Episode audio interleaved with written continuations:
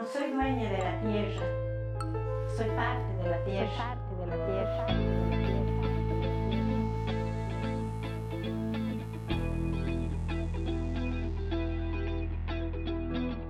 ¿Eres de los que andan con sus bolsas reutilizables para todos lados? ¿Te molesta ver la basura en la calle y debates con tus amigas sobre si es mejor reciclar o reutilizar? ¿Te molestaron también cuando llegaste con tu servilleta de tela, cubiertos reutilizables y tu botella al local de comida de la esquina? ¿Te frustras porque el planeta se está yendo al carajo y sientes que nadie hace nada? Nada, nada, nada, nada. Si te sientes identificada, descarga esa frustración junto a nosotras y llévalo a acciones concretas. Hablemos de sustentabilidad sin filtro. Abordemos temas que no se ponen en la mesa todos los días. ¿Qué estás esperando para aprender y escuchar chuchadas de vez en cuando? Ahora comienza Chuchetas Sustentables.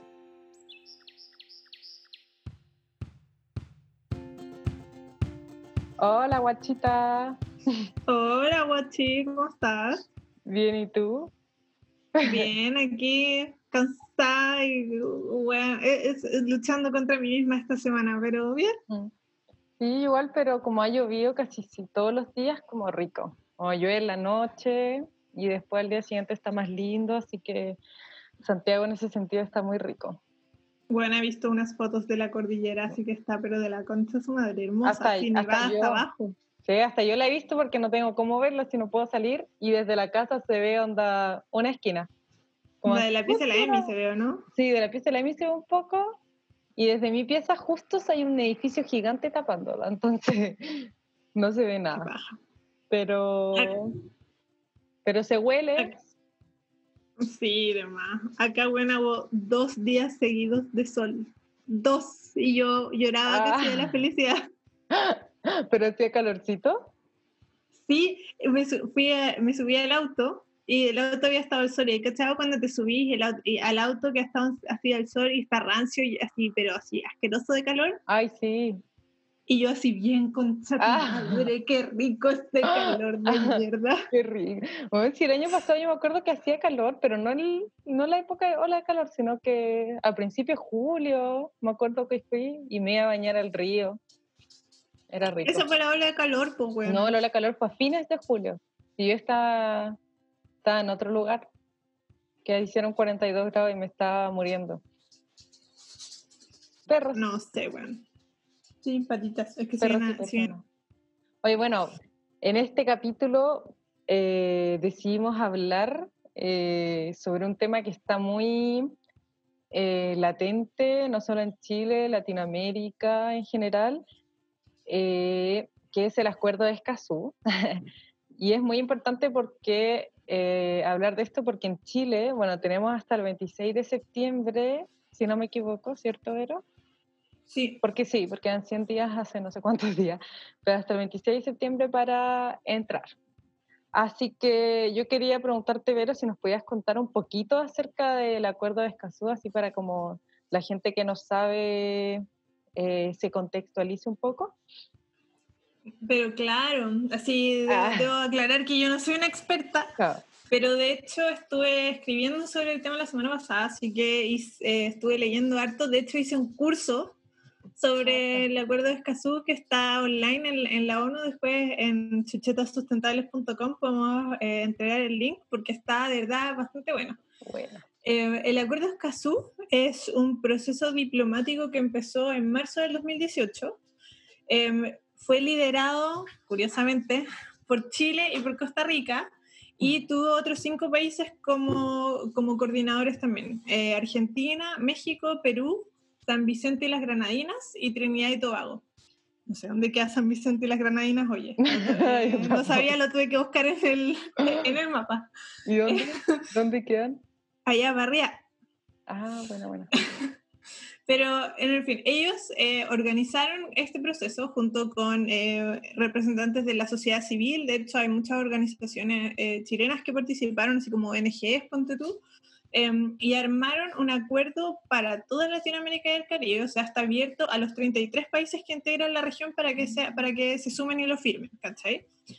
El proceso tiene que ser firmado y después ratificado, que, que, que es otro, un- una- como un segundo proceso que, que es interno dentro del país y después em, ocurre como formalmente con la ONU, ¿cachai?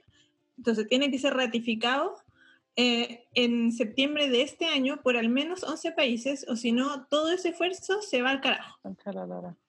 ¿cachai? Hasta ahora lo han ratificado nueve países, si no me equivoco, a ver, espérame, que abra la lista que la tengo por Ya. ahí. Ah, o sea, Eh, faltaría poco. Sí, sí, faltaría poco. Eh, lo han ratificado Antigua y Barbuda, Bolivia, Ecuador, Guyana, Nicaragua, Panamá, San Kitts en, en Nevis, que no tengo idea dónde queda, Oh, qué eh. San Vicente y las Granadinas y Uruguay. Esos, los esos son los países que ya lo ratificaron, que son nueve, pero claro. necesitamos que haya al menos dos más para que el acuerdo entre en, en vigor en el fondo. O sea, Ya. si no, todo está, o sea, fueron seis años de negociación entre todos estos países con los gobiernos, con eh, activistas, con gente de la sociedad civil, con ONGs, con fundaciones que eh, se coordinaron y hicieron este tremendo esfuerzo para crear el acuerdo y que podría quedar en lora. Oye, Es ¿y este cuático. acuerdo qué acuerda, ah, por así decirlo? Como... Acuerda varias cosas. Eh, en el fondo es un acuerdo que va hacia la protección de- del, del medio ambiente desde varios aspectos. ¿cachai? Toma, por ejemplo, cómo se comunica el, em, todo lo que va a tener un impacto en el medio ambiente. O sea, en el fondo como que en ese sentido está orientado como a la comunicación de proyectos, que, que en el caso de Chile ya se hace bastante. O sea, eh, Chile con el, con el Ministerio del Medio Ambiente y el, y el servicio, el SEIA, que es Sí, servicio de impacto ambiental. Sí, parece. Servicio de. Estudios de Impacto Ambiental. Eso, eso. Bueno, y yo estudié esta weá. Yo siempre confundo las siglas. Servicio de el evaluación de impacto ambiental. Eso mismo. El SEIA, ponte tú, ya lo hace, ¿cachai? O sea, el tema de que cada proyecto que tiene un impacto en el medio ambiente tiene Claro. que entregar, dependiendo de su, de su envergadura, o una, un estudio o una declaración de impacto ambiental, y eso se comunica de manera pública. Si es un proyecto de gran envergadura y que por ende necesita tener un estudio de impacto ambiental, tiene que tener además una consulta pública. Los eh, proyectos, por ejemplo, que son más pequeños y que solo tienen declaración, no necesitan consulta pública. Claro. ¿cachai? Entonces, ese, ese tipo de cosas le empieza a regular em, el acuerdo de Escazú para no solo Chile, sino que para Latinoamérica en general, ¿cachai? Y hace, eh, le da como mayor em, fuerza a la participación ciudadana, lo hace mucho, mucho más integrador. Y, por ejemplo, lo que hay, eh, algo que yo encontré, o sea, particularmente súper interesante, es que hace una diferenciación entre la entrega de información pasiva y activa, ¿cachai? Por ejemplo, eh, se refiere a, mm, a información pasiva, por ejemplo, con cosas que se publican en el diario oficial, ¿cachai? Cosas que son como estáticas, ¿cachai? Pero información activa podría ser, por ejemplo, el estado actual de, eh, no sé, el aire alrededor de un proyecto, por ejemplo, que te esté monitoreando eso en tiempo real todo el tiempo y que sea de fácil acceso em, para todos, ¿cachai? De manera pública. Eso, por ejemplo, es algo que Chile no hace todavía y que la mayoría Claro. de los países de Latinoamérica tampoco. Y Algo que también es... Ah. Dime. que mi, también había leído mucho que eh, este acuerdo era para proteger también a los activistas.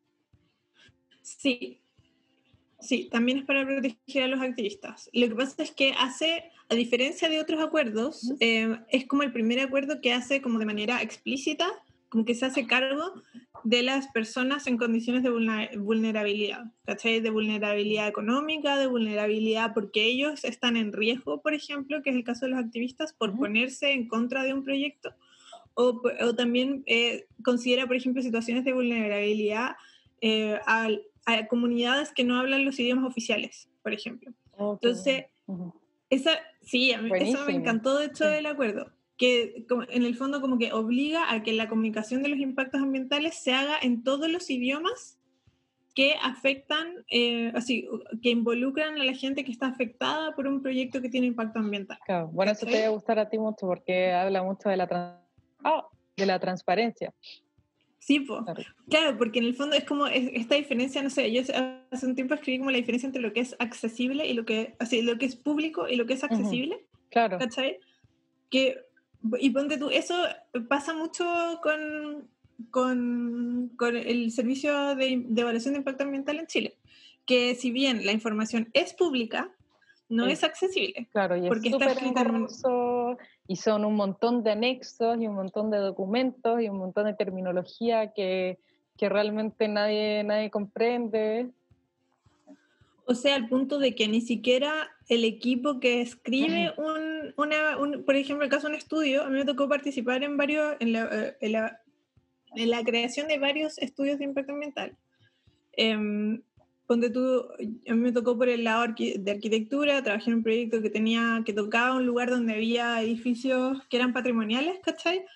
Pero no sé, aparte de, de tocar ese edificio, el mismo proyecto tenía procesos extractivos con químicos súper complejos que yo no entendía, ¿cachai? O sea, yo que estaba trabajando en la elaboración de este estudio no lo entendía. Y la otra gente tampoco. O sea, si, si yo hablaba con el ingeniero eléctrico, el ingeniero eléctrico no tenía idea de por qué era importante conservar un inmueble patrimonial, por ejemplo. Claro, ¿cachai? cuático. Entonces, es súper cuático. Entonces, en el fondo lo que hace también, o a lo que contribuye el acuerdo de Escazú, es a regular el cómo se entrega la información, justamente para eso, para que no sea solo pública, sino que también accesible, que sea entendible para la gente, ¿cachai? que esté presentada de una manera en la cual ellos la puedan comprender y pueda, y pueda ser como accionable. Justo la semana pasada estuve en una como una reunión con otras chicas eh, activistas, como de toda. Latinoamérica también. Bueno, era Iberoamérica, también había, era de España, eh, donde estábamos hablando justamente lo mismo, como que están, eh, están elaborando un proyecto desde eWorks, que es una organización grande, que de hecho tiene la sede en Reino Unido, y que en el fondo este proyecto busca generar igualdad a través del lenguaje, y planteaban lo mismo, como que al final hay muchos conceptos, y no solo de medio ambiente, sino que, eh, bueno, medio ambiente, pueblos ancestrales, eh, las comunidades eh, con otros lineamientos sexuales, etcétera, como que hay un montón de eh, términos que no son claros para todos y van desde sustentabilidad, orgánico, bienestar animal, como que al final son conceptos o palabras que la gente, que no todos manejan por igual. Mucha gente entiende ecológico de una manera como en realidad la palabra como en sí representa otra cosa. Entonces pasa lo mismo que tú, que tú dices, que uno lea al final algo que te dice, no sé, orgánico o ecológico, pero en realidad tú estás interpretando otra cosa. Entonces no te Claro. está entregando la información eh, completa y eso pasa, eso hacen muchas empresas, o sea, como va de la mano también con el greenwashing, que te ponen conceptos que la gente realmente no entiende o entiende a medias como biodegradable y pensamos que se está cuidando el medio ambiente cuando en realidad no lo está haciendo. Sí, po, totalmente. Yo ya, ya estoy Y- traumada porque ayer, sorry, que ayer me compré un chocolate, un cacao orgánico que me salió mucho más caro que el normal. Y claro, yo ya es orgánico y qué sé yo, eh, eh, está cultivado en Perú, así que me imagino que es de la zona, pero no tengo idea si realmente le pagan bien a la gente. Entonces ya es como, "Oh, no voy a consumir más chocolate o qué hago. Es peludo, es peludo. Ponte tú, yo ayer estaba conversando con. Yo, yo como que hago el, el esfuerzo cuando estoy conversando con gente que no conozco tanto, ¿cachai? O con gente como que trabaja en cosas como más normales, por decirlo de alguna manera, como de no hablar tanto de los temas sustentables porque la gente como que empieza o, o se deprime o como que lo- los alienáis, ¿cachai? Y, y ayer estábamos hablando con uno de los niños y me decía, bueno, pero, pero ¿por qué? No sé, estábamos hablando de minería, de hecho. Y me decía eh, uno de los chicos de la oficina, me decía, pero bueno, pero podría haber como sustent así, hay minería sustentable, ¿cierto? Y certificada, y así como, eh, no. Sí, es como loco y además, ¿qué significa que sea certificado sustentable? Es como, no sé, ayer el otro día vi Plastic Oceans y como que decían que era circular e incinerar la basura. Como que ya, de hecho el documental era increíble y todo, pero que al final mostrar la incineración como algo que aportaba a la economía circular era como loco, eh, no tiene nada de circular, no cierra ningún proceso, o sea, sigue siendo lineal, Claro. sigues produciendo y sigues después generando energía, aunque bacán que generes energía, pero no estás cerrando el ciclo. Sí, pues igual está ahí liberando caleta de químicos tóxicos y rancios al, al medio ambiente. Sí, pues. No, terrible. Oye, ¿y algo más que tenga el acuerdo de Escazú? Como... O sea, el acuerdo en sí es gigante. de claro. hecho, son, a ver, espérame, son 25, 26 artículos, eh, ¿cachai? Y como que en el fondo cada uno te- responde como a algún, algún área específico de cómo se, de cómo se debiera tratar los, como el, el desarrollo de un proyecto, ¿cachai? Y cómo se debiera comunicar, ¿cachai? Em, y no sé, quiénes tienen como que lo, lo que yo encuentro como súper interesante con respecto a otros, eh, a otros em, acuerdos es que hablan mucho de cómo se debiera tratar la, la comunicación con, con las personas, ¿cachai? Claro, Y en el fondo, em, como que eso lo hace fundamental para la protección del medio ambiente. Y yo como que ahí igual como que me gustaría detenerme un poco, ¿cachai? Ya. Porque así, a mí me gustan mucho los números, lo voy a decir, Ujú. soy una ñoña, me asumo, me encantan los números. Ca- ¿Cachai? Entonces, como que yo siempre creo que, claro, que Latinoamérica juega un rol fundamental en la preservación de la biodiversidad, pero eso era como mi idea. Entonces, la semana pasada dije ya, ok, voy a ver si realmente esto es verdad o no, ¿cachai? Y la verdad es que encontré números hermosos que eh, eh, apuntan hacia ello.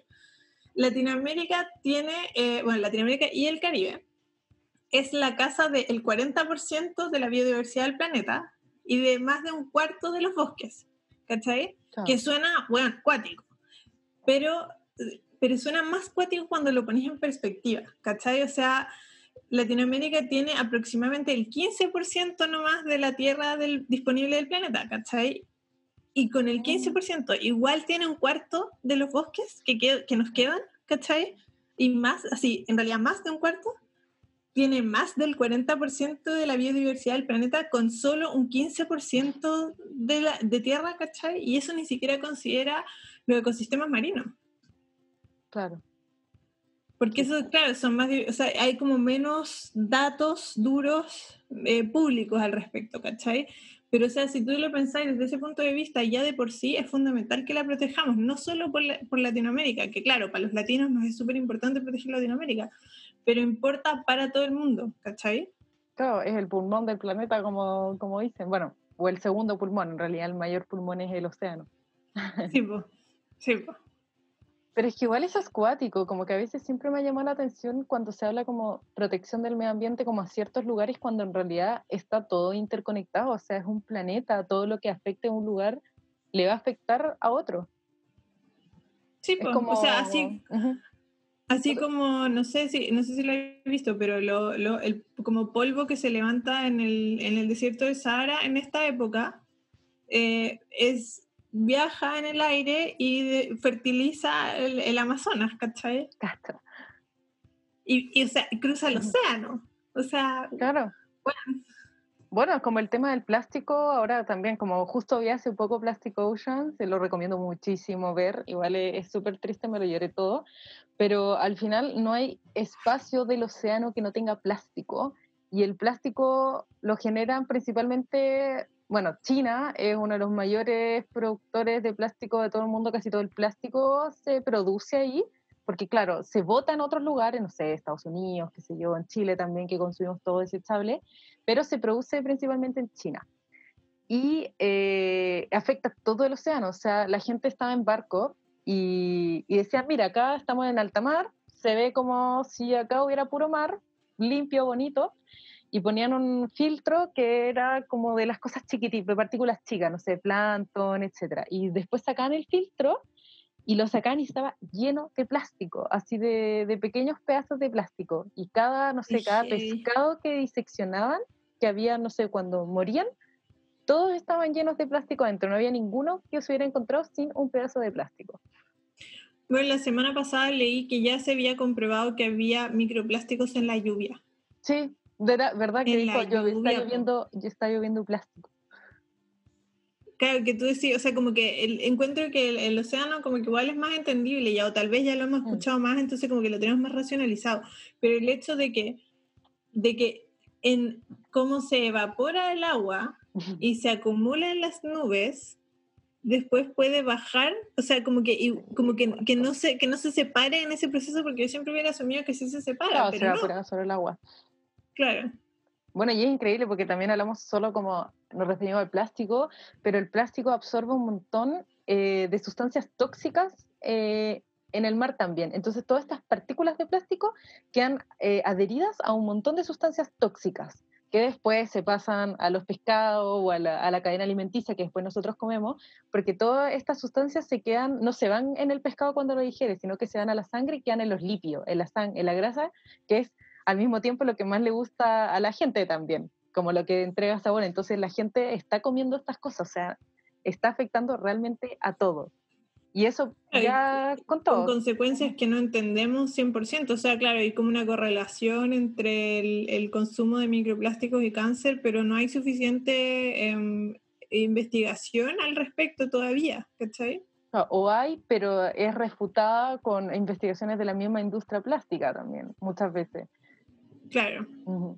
De hecho, acá mostraban varias, eh, varias, varias publicaciones, de hecho, laboratorios en Estados Unidos que te decían, loco, el libre de BPA, y eran así científicos, estaban en el laboratorio, y te decía, sí, le ponen libre de BPA porque marque como publicitariamente es súper como atractivo, te compré la botella libre de BPA, bacán, pero ese es un eh, disruptor endocrino de miles que hay en el plástico y en todos plásticos, está lleno de ftalato y de otros eh, eh, compuestos que lo que hacen es engañar a tu cuerpo hormonalmente. Entonces, y se relaciona con un montón de cosas, con problemas para quedar embarazado, con desarrollo eh, temprano. En, en- en animales incluso hasta cambia el sexo, se ha demostrado que ha podido cambiar el sexo de, de algunos animales marinos, entonces como, loco, ¡Qué heavy! sí, sí, es cuático. ¡Qué heavy! Ahí, no, bueno. Bueno, por eso en el fondo es fundamental que, que, que realmente esto- estos acuerdos que sí contribuyen a que se, a que se proteja el medio ambiente se firmen. po. O sea, imagínate, ¿no? quedan, quedan un par de meses, que nada de junio, julio, agosto y parte de septiembre, quedan tres meses, pongámosle, para que, de tiempo para que se ratifique el acuerdo de Escazú, ¿cachai? O se pierda, Oye, o ¿y todo cómo, se vaya al carajo. ¿Y cómo crees tú que eh, mm, nosotros, así como sociedad, podemos em, como presionar para que el gobierno eh, firme? Como que, ¿cuál es, cuál es el rol eh, de, de nosotros? Así yo creo que el paso uno es como en ese sentido informarse, saber como cuáles son las implicancias del pac- del acuerdo y por qué y por qué sirve, ¿cachai?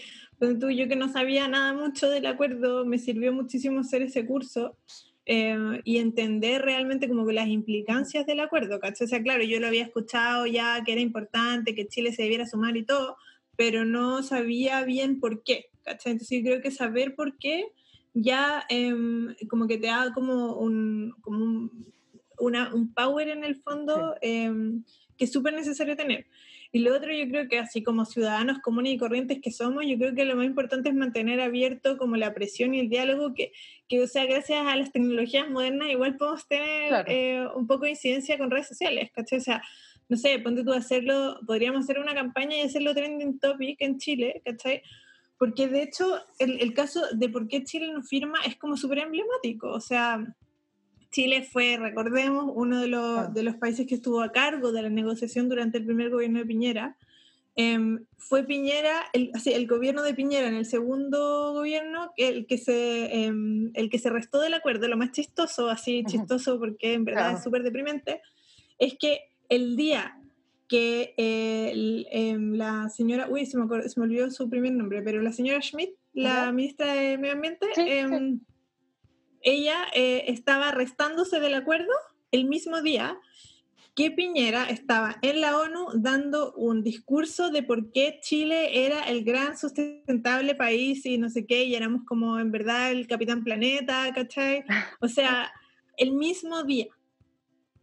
Y, mm, y la verdad es que durante, como dentro de las comunicaciones de, mm, de por qué Chile no se sumó al acuerdo, solo se dijo, y, y si te fijáis así, vaya Google y todo, solo se dijo públicamente que, em, que, Chile, que, el, que el Ministerio del Medio Ambiente se había arrestado por una orden, así por una resolución del Ministerio del Interior. No, del Ministerio de Relaciones Públicas, perdón. Relaciones Internacionales. Ay, rayos.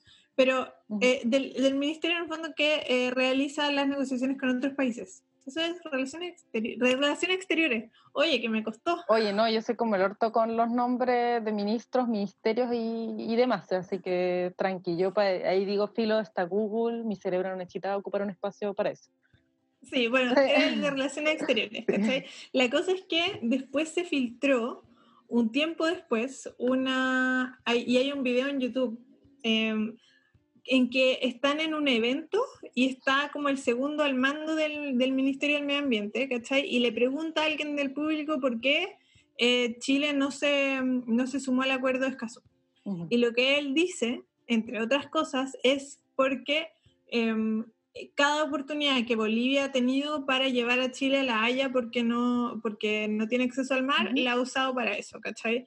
Entonces, como que en el fondo dice que, que como que, que por el tema de la consulta pública, como la consulta pública es un gran em, elemento del, del acuerdo de Escazú, que, por- que con, ese, con esa patita, con esa arista, Bolivia llevaría a Chile a la Haya de nuevo para, para tener acceso al mar. ¿Cachai?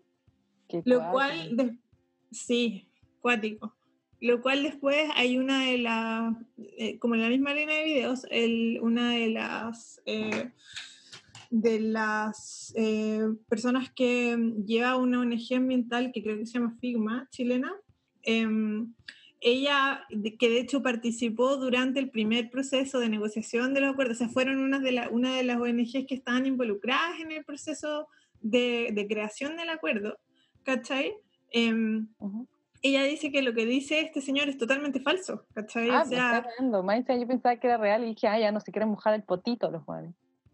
No, lo que, lo que dice esta señora es que, el, que, lo que está, el proceso que está describiendo él es imposible así como él lo describe, ¿cachai? Que no podría pasar. porque en el fondo no es así el, el tema como de la consulta pública, porque también hay como un apoyo como a, la- al- a países sin mar. De hecho, hay- e- eso también es como interesante de la- del acuerdo de Escazú, que se supone que los países que tienen salida al mar tienen que prestarle apoyo a los países que no tienen salida al mar, ¿cachai? Bueno. Pero eso, sí, muy Ah, choro. sí. Eh, a- o sea, aparte, loco, somos un continente, somos her- latinos, hermanos, o sea, como que está bien que nos vivamos entre nosotros, Sí. encuentro. Yo igual, yo nunca he entendido esa rivalidad absurda de- en vez de colaborar entre nosotros. Si tenemos el medio potencial como continente, casi que podríamos ser totalmente independientes y no depender eh, de los demás. Tenemos comida, tenemos frutos, vegetales infinitos, recursos, eh, clima favorable, casi todo. Es como... Sí, pues.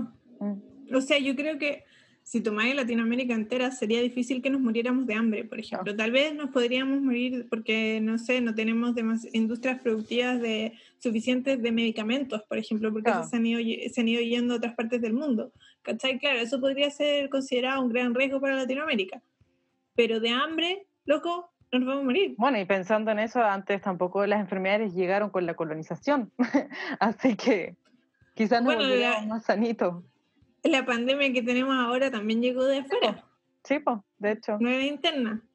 Y de hecho los problemas que hemos tenido acá eh, han sido muchos eh, por, bueno, muchos externos y también por eh, fertilizantes y pesticidas. El DDT fue acuático en su momento también. Que eso, bueno, los fertilizantes y pesticidas vienen de, de los restitos de los tóxicos de la guerra mundial. Sí, pues. Así Bueno, que, que tenían que usarlos para algo, pues. sí, pues, tenían que usarlos para alguna hueá. Qué asco, porque no sabían los que están escuchando. El agente naranja y demás. Tremendo, Sí, tremendo. Oye, bueno, Sí. yo una, un tema que quería tocar que era muy importante acá sobre la importancia en verdad del acuerdo de Escazú es esta, la protección de los activistas. En realidad es cuático como en el año mueren activistas y no pasa nada. O sea, yo hoy día le decía a la Vero que en verdad, eh, bueno, te decía a ti, LOL, como que estaba hablando con, con los que estaban. Ya estoy hablando a acostumbrada. nuestros- a nuestros oyentes. Sí, yo estoy acostumbrada a hacer charlas como que nadie te ve y tú estás hablando con alguien. Eh, pero es como, como que te decía que estaba muy triste porque en verdad leer estas noticias es horrible. Mira, el año 2017, solo ese año murieron mil, eh, o sea, 197 personas fueron asesinadas el 2000 en el mundo. Después el 2018, 164. Y cada año eh, mueren más de 100 activistas. Y en Chile el caso es lo mismo, solo que acá quedan como casos aislados. Nunca se demuestra, mira, hay un caso, nunca se demuestra que realmente eh, fue un asesinato. Hay un caso que es muy cuático, que lo, eh, el soberano, de hecho, que tuvimos a los invitados, hizo un artículo súper bueno que se llama Chile, el curioso caso donde activistas y dirigentes sociales se deprimen, como hacen empiezan como con una sátira, entre comillas, como diciendo como, pucha, los activistas en Chile como que luchan toda su vida, eh, reciben un montón de cartas de amenaza, qué sé yo, y de la nada eh, caen como en un pozo así profundo y, y terminan suicidándose, ¿cachai? Entonces, había un caso, eh, ay, no me acuerdo si era el primero o el segundo que decían, de un chico, de un tipo, se llamaba Juan Pablo Jiménez él, lo que pasó, onda, ya estaba, eh, no quiero decir como en contra de qué empresa estaba, pero él era como el encargado del sindicato de cierta empresa. Y el loco estaba en su oficina y primero habían dicho eh, que se había muerto como... De eh, causas naturales. de causas naturales, claro, pero después la autopsia fue como, loco, tuvo un disparo en la cabeza, en la autopsia. Y dijeron que el disparo en la cabeza había venido de una balacera, porque esto era la legua, y era de una balacera de un kilómetro de distancia y que había entrado por la ventana y le llegó. Y esa es, eh, eh, eso es lo que se quedó, así se cerró el caso. Fue una balacera. Mentira. Sí, mira, espérate. Voy a leerlo. Dice, al principio, al comienzo se pensó que su muerte había sido provocada por un paro cardíaco, pero luego se supo que fue por- provocada por un disparo en la cabeza. Y fue un proyectil, salió de una balacera registrada a un kilómetro de distancia en plena población La Legua. O sea, llegó desde ahí hasta su cabeza. Y claro, eso- porque entre medio en, el, en todo el kilómetro no había nada. Fue como Claro. justo en la única calle justamente derecha que había. No, y y- esquivó y... Onda, loco. Y, y lo otro, o sea, claro, primero decís que tuvo un paro cardíaco y no te diste cuenta que si tenía un disparo tenía un hoyo.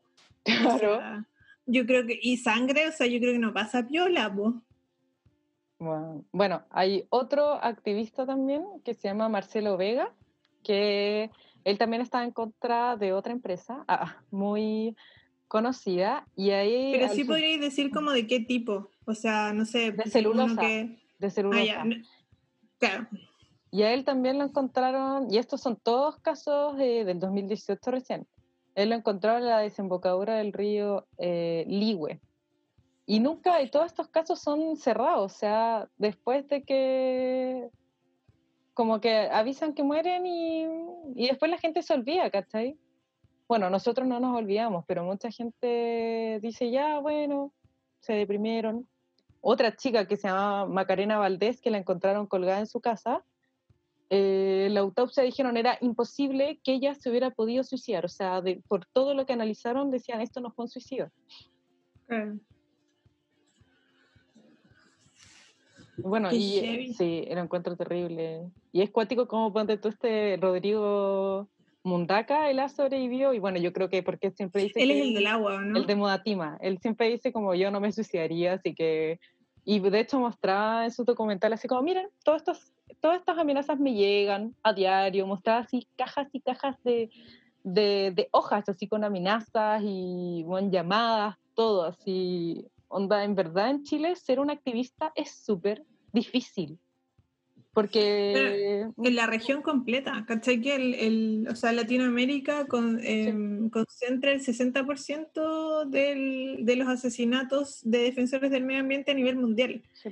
Y Latinoamérica tiene solamente el 15% de la población del mundo. Entonces, como que la, la diferencia, o sea, la tasa es mucho más alta. Sí. Es heavy. No, es- bueno, todos los defensores de la selva amazona, todos ellos siempre... el año- ¿No fue al principio de este año que mataron a la defensora de los bosques? Sí, Cacha. Y es, yo siento que es una lucha tan noble, como que loco, estamos defendiendo el medio ambiente para que las otras generaciones puedan vivir. No estamos así como, oye, sabéis que me caís mal, voy a destruir eh, tu edificio. Juan, es loco, no toques a la selva porque vas a plantar tabaco que más encima mata a la gente o porque vaya a plantar eh, o porque vas a empezar a producir más y más carne, ¿cachai? Como Claro. es o acá lo mismo, es para que no contaminen, o sea, el diligente también que siempre defendía a Quinteros, que el año pasado murió, no me acuerdo cómo se llama, soy muy mala para los nombres, pero estaba defendiendo una zona en que, loco, las mujeres tienen abortos espontáneos por los gases tóxicos que libera la empresa y que ni siquiera avisan que van a tirar, porque son, no, no es que esté todo el día tirando esos gases, de repente por un proceso sale esta ola asquerosa y no le dicen a la gente, oye, guárdense, oye, tiene, o no les pasan cuestiones de seguridad para respirar, solamente las liberan. Claro, que de por sí, o sea, de por sí no debieran liberar esa Claro. mierda, o sea, eh, que, eh, bueno, ahí es, es tremendo, pues, ¿cachai? Pero claro, si van a liberar algo tóxico, entonces el mínimo es que te informen. pues, O sea, bueno, en ese sentido, el tema como de la, del acceso a la información dinámica que propone el acuerdo de Escazú es súper importante, pues. Y yendo como específicamente al tema de, de proteger a, lo- a los eh, activistas, por ejemplo, a los defensores del medio ambiente, el, el acuerdo de Escazú garantiza eh, no solo el, el- el tema de la participación pública que hablamos antes y el acceso a la información, sino que además el acceso, o sea, te garantiza el acceso a la justicia en materia ambiental, ¿cachai? Sí. Y, el y, y la protección de todos los defensores ambientales. O sea, esas son cosas explícitas dentro del acuerdo, ¿cachai? Entonces, por eso al final es como, es fundamental. O sea, ¿qué, qué estamos haciendo? ¿Qué están haciendo los, los países que no, que, que no lo ratifican? ¿cachai? O sea, ya, por- yo- en ese sentido, y pensando como en el gobierno en el que estamos, o sea, como que siendo como súper neutra en ese sentido, Ah. em, como que yo creo que, que Chile está un poco perdido, o sea, es- es- da, da mucha pena pensarlo así, pero yo creo que está un poco perdido, ¿cachai? Pero sí ponte tú Argentina, Brasil, bueno, Brasil tampoco lo va a ratificar, Mm. pero Argentina, Colombia, Costa Rica, Granada, Granada, Guatemala, Haití, Jamaica, México, Paraguay, Perú y Santa Lucía, todos esos países lo firmaron. Necesitamos dos de esos que lo ratifiquen, solo dos, solo dos. ¿Cachai? Bueno, y Chile, aunque esté entre comillas perdido, lo sobre todo un país que lo necesita demasiado, siendo que es eh, tan centralizado, o sea, todo se queda en Santiago y ignoramos un montón de cosas, de la mitad de la población está en Chile, el gobierno está acá, en un país extenso y flaquísimo, como que Y uno diverso. necesita que alguien, y diverso, necesitamos esa protección, o sea, nosotros como santiaguinos nos quedamos, o como chilenos en general nos quedamos con lo que aparece en las noticias, siempre pienso en el caso de los mapuches, y es un tema súper sensible también, porque tenemos nosotras tíos que viven ahí mismo, que tuvieron un campo que fue arrebatado en la zona de la Araucanía, en, ya se me olvidó, Pailahueque, y, pero igual no se muestra el 100% de la realidad, porque sí, puede que hayan eh, mapuches o que son violentos, pero también hay un montón de mapuches que realmente están, eh, como que sus luchas son totalmente válidas y son, y son luchas y que han sido Yo creo- eso, y que han sido Yo creo que también pasa, sorry, yo creo que también pasa como un tema como similar al, al, al- al estallido social, o sea, el estallido social no estuvo aislado, o sea, si, si por ejemplo pensáramos que, porque igual en realidad empezó antes, pero, pero si pensáramos como que el primer paso hacia el estallido social fue el pingüinazo, así Claro. súper randommente, el pingüinazo fue el 2006, ¿cachai? O sea, entre el 2006 y el 2019 pasaron más de 10 años, más de 10 años en los cuales la- eh, hubo movilizaciones sociales pacíficas de estudiantes, hubo las mo- mo- movilizaciones pacíficas de eh, como para cambiar el sistema de FP, movilizaciones de mujeres por igualdad y equidad de género, o sea, como que llega, y claro, y de, y de, y de- y de grupos ancestrales también. Entonces, como que yo creo que llega un punto en el que, en el que lleváis años y años y años de manifestación pacífica por tus derechos y todo, y en algún minuto como que la cosa explota, ¿cachai? Sí, po, y no es solo acá, o sea, la gente dice, ah, solo en Chile, loco, cuando uno ve los videos de manifestaciones en París, en otros países de Europa, no, todos son así. Sea, si en verdad... Pues cosa de ver los de Estados Unidos, Claro. así, Y no ¿cuánto, es- cuánto, ¿Dos semanas? Y no es de un día para otro, si como bien dices tú, no- es como cuando uno está en su casa y con tu mamá y tratáis de decirle como, bueno, esto, como que, y si no te escuchan, colapsáis. Y colapsáis y es irracional, a veces es irracional, yo no se ve uno mismo actuando irracionalmente, pero es como ya no te queda otra salida. Como si a ti, en verdad te han hostigado toda tu vida, han mentido, han hecho historias falsas, han matado a tu gente y lo esconden con, y lo tapan con un montón de historias falsas, como, ¿y ¿qué así? Yo en verdad Claro. me pregunto, como, ¿qué, qué chucha hago? ¿Qué, qué hago si mataron a mi hija de, que era activista? weón? ¿Qué hago si...? Y, y más encima, aunque ni siquiera no solo que no se haga justicia, sino que se queda la historia en que la buena se suicidó. Como ni siquiera Claro. ya la mataron, ¿cachai? Como que no. eh, queda como una... queda mal, ¿cachai? Sí, o sea, es que yo creo que en ese, en ese sentido es como súper importante como ir promoviendo más y más el respeto entre unos y los otros, la valoración de que todo, de, to- de que todas las personas son iguales, ¿cachai? Porque pasa, o sea, yo encuentro, por ejemplo, o sea, si tomáis el caso de Estados Unidos, claro, es una sociedad profundamente racista. Si tomáis el caso de Chile, nosotros ignoramos qué tan racistas somos, porque vivimos en una, una sociedad profundamente racista, profundamente clasista, profundamente separadora entre distintos como tipos de gente, Claro. ¿cachai? Cuando mí, algo que siempre, siempre, siempre me ha molestado es cuando se habla de la clase política. Weón. ¿Por qué clase, loco? O sea, gente que trabaja en política, así como tú trabajas en la constru, como la otra persona trabaja cocinando, como yo trabajo, no sé, como profe, o tú como tecnología, tú eres ingeniero. Bueno, estos buenos tra- que trabajan en política, Claro. no son otra clase, no son otra gente separada de nosotros, ¿cachai?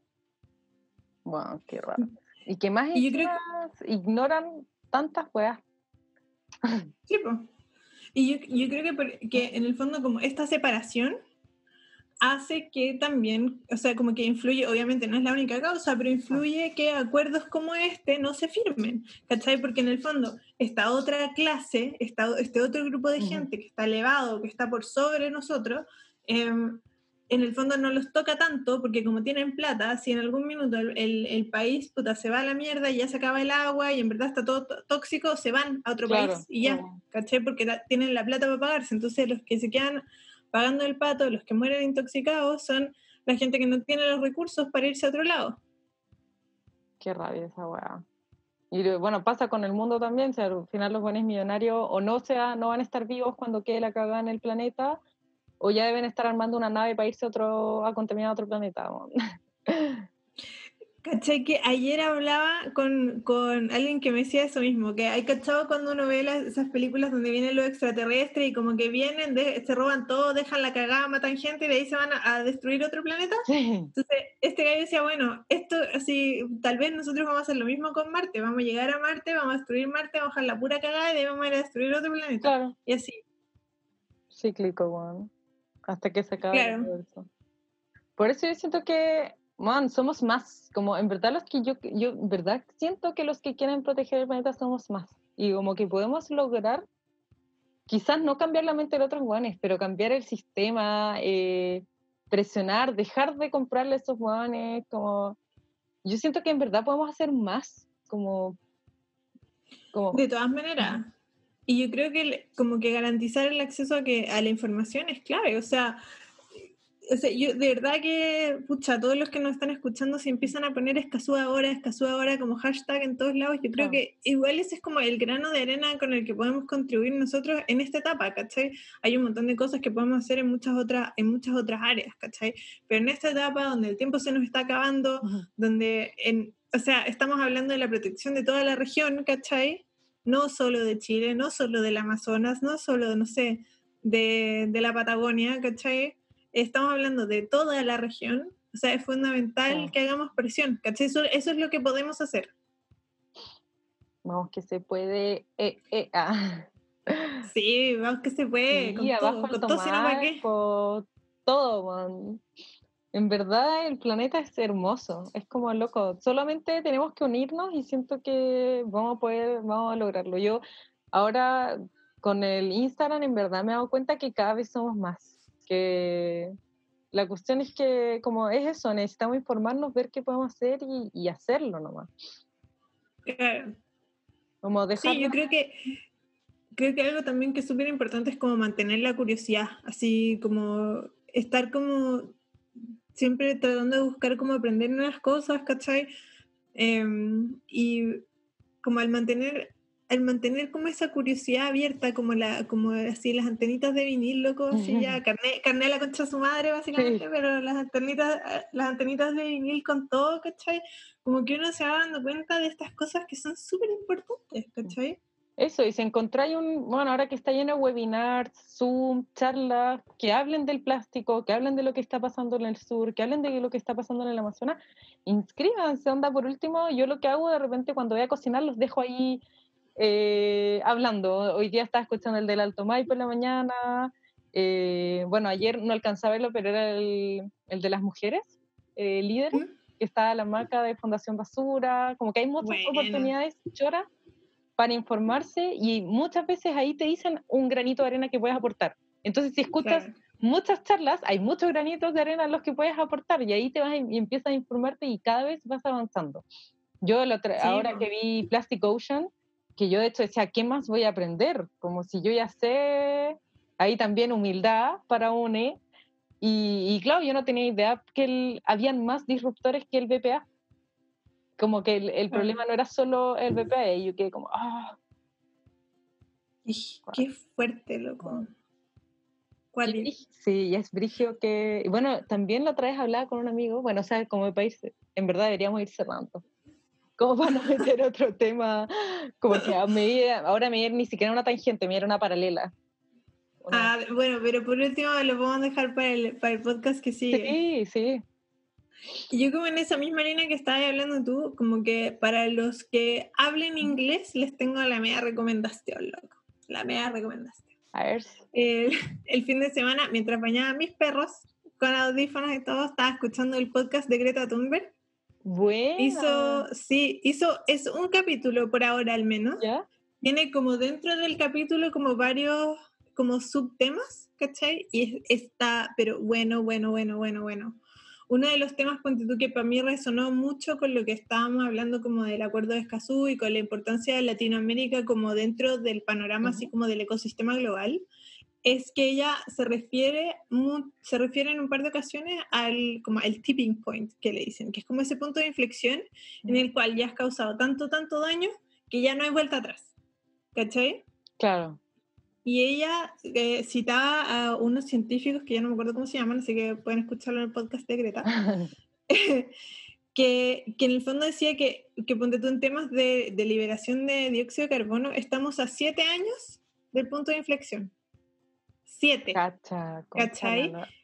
¿Y de que O ya sea- no hay vuelta atrás? Y de que de no haya que- vuelta atrás. Concha la lura. No, de que no hay vuelta atrás. Siete años. Yo así, concha tu madre, la, la, los objetivos de desarrollo sostenible eh, son para el 2030. Eso o mismo sea, no- pensaba, como carbono neutralidad. De hecho, el carbono neutralidad en el mundo no es 2030, es como 2040, porque Miu lo tiene para la 2030. no sé. Juan. Pero, ¿cachai? Mm. O sea, es como concha tu padre.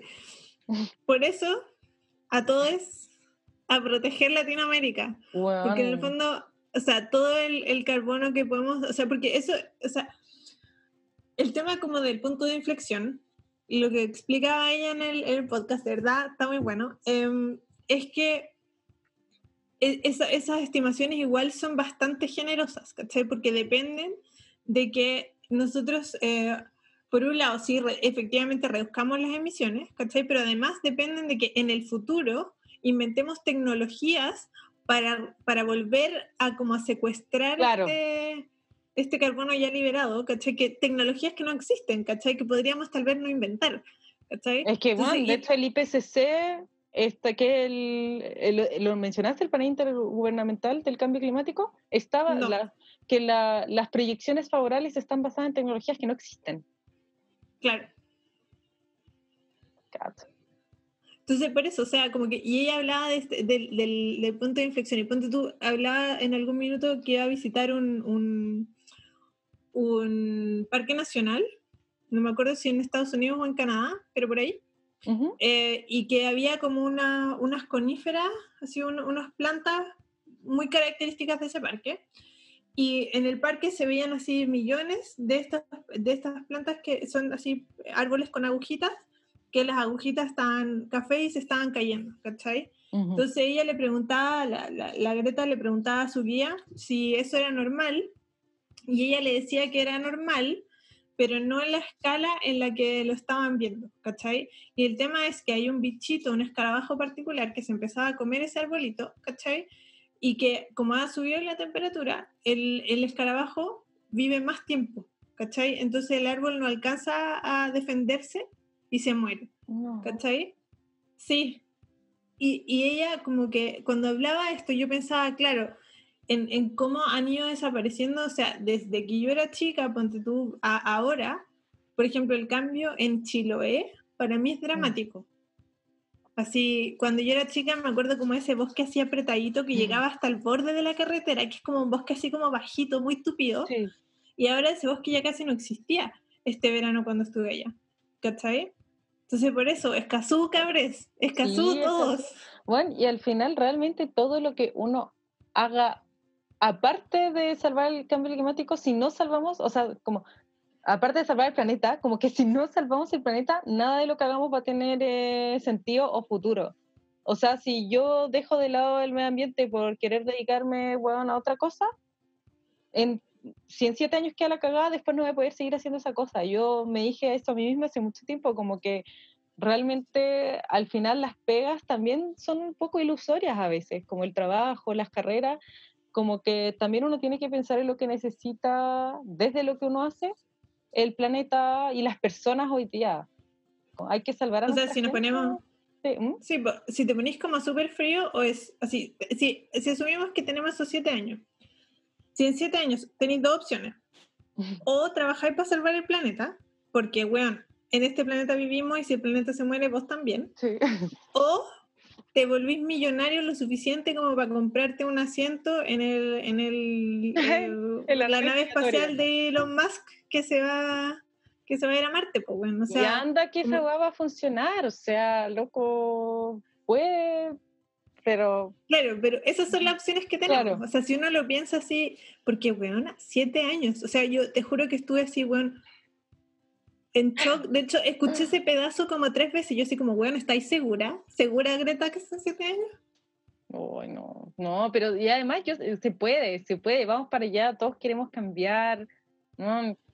Onda, es cosa de, de volvernos más simples. Pi- también pensar, el plástico viene del subproducto del petróleo, la nafta, o sea, si dejamos de usar esa mierda, que más encima no es renovable, no va a haber plástico. Sí, pues. Onda, O tenemos... sea, claro, como que en, en el día a día es como, como dice tu- la ídola de la Coti, bandada chiva. Ah, tú- com- el, sí, pues, el- ¿cómo es? ¿Comprar es un acto político? Sí, po, comprar es un acto político y ético. O sea, cada vez que Claro. uno paga está haciendo un voto. Cada vez que Sí. tú pagas estás votando por el sistema que tú quieres. O sea, votemos por los sistemas que queremos y hagamos ruido para que Escazú se firme, se, re- se ratifique por los... Por, ya a estas alturas es por, los, por dos países, el que sea, porque Mm. si, si lo ratifican 11 países, al menos eso da tiempo, o sea, como, como entran en vigor el acuerdo, da tiempo para que los otros 33, así, para que en total los 33 países de la región se sumen, ¿cachai? Sí. Si el acuerdo Ah. se cae, se cae. Y se va. Y se parte de cero si es que algún día se quiere partir de nuevo. ¿Cachai? Entonces, en el fondo, como que septiembre es crítico. me cagó. Bueno, tenemos dos meses y medio. Dos meses y medio para, para dar la vuelta. Así que se puede, se puede. Tenemos energía. Ahora estamos en la casa, desde la casa, al menos en Chile. Los que podemos, los que, los que realmente, eh, eh, o sea, como tenemos suerte y, y tenemos una, como una casa como segura, como que démosle a esto, así como pongámosle bueno. Y los demás también. Se puede, se puede. Y hacer presión por redes. Escazú ahora. Vamos, escaso ahora. ¿A qué se puede? Bueno, con esto nos Ya. despedimos entonces. Con, a mí se me pasó volando. También, súper rápido. Muy interesante. Los dejamos, les dejamos además súper invitados a chuchetasustentables.com donde vamos subiendo todos como los datos de cada, cada podcast. O sea, ahí van a encontrar, por ejemplo, Plastic Ocean, que es el documental que referenció la Coti. Les vamos a dejar también el curso, si quieren hacer el curso del Acuerdo de Escazú, que fue totalmente gratis. Bueno. Y estaba en castellano, así que no hay que hacer tanto esfuerzo. Em, les podemos dejar también el, el podcast de la Greta, por si lo quieren escuchar. Ah. Y De repente el lo- artículo del mostrador también. sí, Para- sí, también. O sea, del soberano, del soberano. Y les voy a dejar también el artículo que, que escribí sobre el acuerdo de Escazú. Así que si tienen dudas, todo está en chuchetasustentables.com. Eso, ya, po. Chao, guachita. Un besito. Que estés bien y chao, gente. Nos vemos la próxima semana. Eh, eh, eh. Adiós. Ah.